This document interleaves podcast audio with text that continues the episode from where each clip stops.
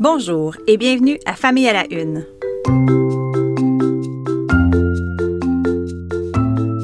Ici Maude Goyer. Je vous présente en cinq minutes des enjeux liés à l'actualité qui touchent la famille, la parentalité et les enfants. Bonne écoute!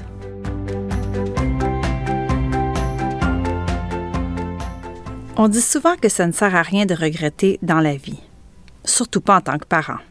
On sait que le parcours sera fait de haut et de bas et je dis souvent ici, on fait tous du mieux qu'on peut. Mais j'ai un aveu à vous faire. J'ai un regret. J'ai un regret concernant mon rôle de mère, soit celui d'avoir partagé des photos de mes enfants sur les réseaux sociaux. À cause de mon travail, cela s'est imposé rapidement. Et j'avoue qu'au début, j'y ai peu réfléchi. J'ai décidé assez rapidement que leur visage serait visible sur des photos partagées sur Facebook et Instagram. Aujourd'hui, je me rends compte du dommage que cela peut faire. Une récente recherche américaine démontre que d'ici 2030, près des deux tiers des cas de vol d'identité menant à des fraudes toucheront les enfants d'aujourd'hui dont les parents ont fait du surpartage d'informations. Les chercheurs appellent ça le sharenting, soit la contraction des mots share, ou partage en français, et parenting, qu'on peut traduire par parentalité. À la veille des vacances d'été, alors qu'on va beaucoup s'amuser à croquer les jolis minois de notre progéniture, je pense qu'il est bon de rappeler que le surpartage d'informations au sujet de nos enfants comporte des dangers.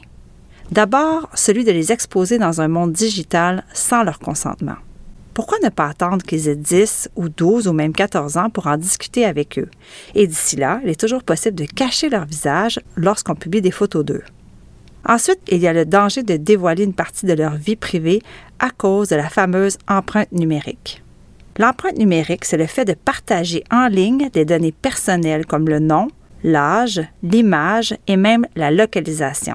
Et cette empreinte commence désormais très tôt dans la vie des gens.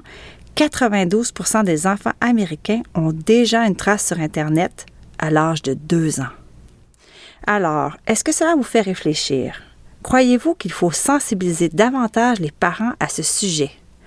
Pourquoi ne pas avoir une discussion franche en famille sur la vie privée, la gestion des réseaux sociaux et le consentement? Qui sait si cela ne pourrait pas vous éviter des regrets? Car n'oubliez pas, une fois publié sur le web, une image ou une information reste bien ancrée et disponible au monde entier. Il avait sept ans et il a sauté dans la piscine devant moi chez mes parents à la campagne. J'ai eu un choc. Il ne savait pas nager. L'ami de mon fils ne m'avait rien dit. Et moi, je n'avais pas demandé ni à ses parents ni à lui. C'est la base, me direz-vous. Mais dans la fébrilité de cette journée passée en famille, en pleine canicule, avec les bagages, les repas planifiés, le petit clan géré, j'avais complètement oublié de demander Mais toi, Xavier, sais-tu nager? Bon an, mal an, la noyade est la première ou la deuxième cause de décès des enfants de 1 à 4 ans et la quatrième pour les enfants de moins de 14 ans selon la Croix-Rouge canadienne. Et à travers le Canada, une soixantaine d'enfants de moins de 14 ans se noient chaque année. Ça donne froid dans le dos, vous ne trouvez pas? Parmi les bonnes pratiques, il ne faut pas oublier 1. de demander le niveau de compétence en natation des personnes qui s'en vont dans l'eau et deux, de superviser en tout temps les enfants en gardant ses yeux sur l'eau.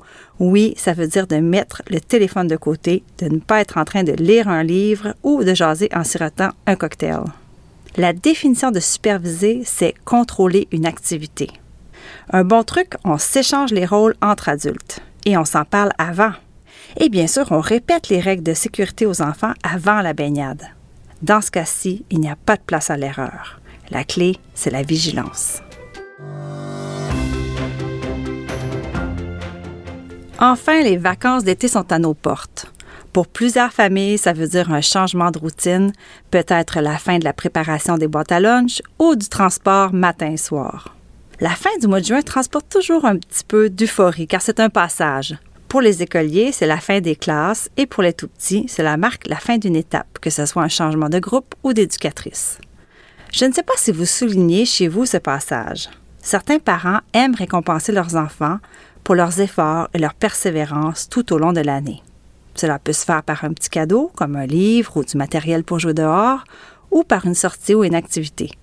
Et ce n'est pas obligé de coûter quelque chose. Un repas spécial, un pique-nique improvisé, une soirée cinéma. Ce qui compte, au fond, c'est de reconnaître qu'il se passe quelque chose d'important. On vient de terminer ensemble une autre année du calendrier scolaire. Pour moi aussi, la cloche sonne. Je prends une pause cet été et je vous reviens avec plaisir à la rentrée. Là-dessus, je vous souhaite un très bel été. Merci d'avoir été là et à bientôt.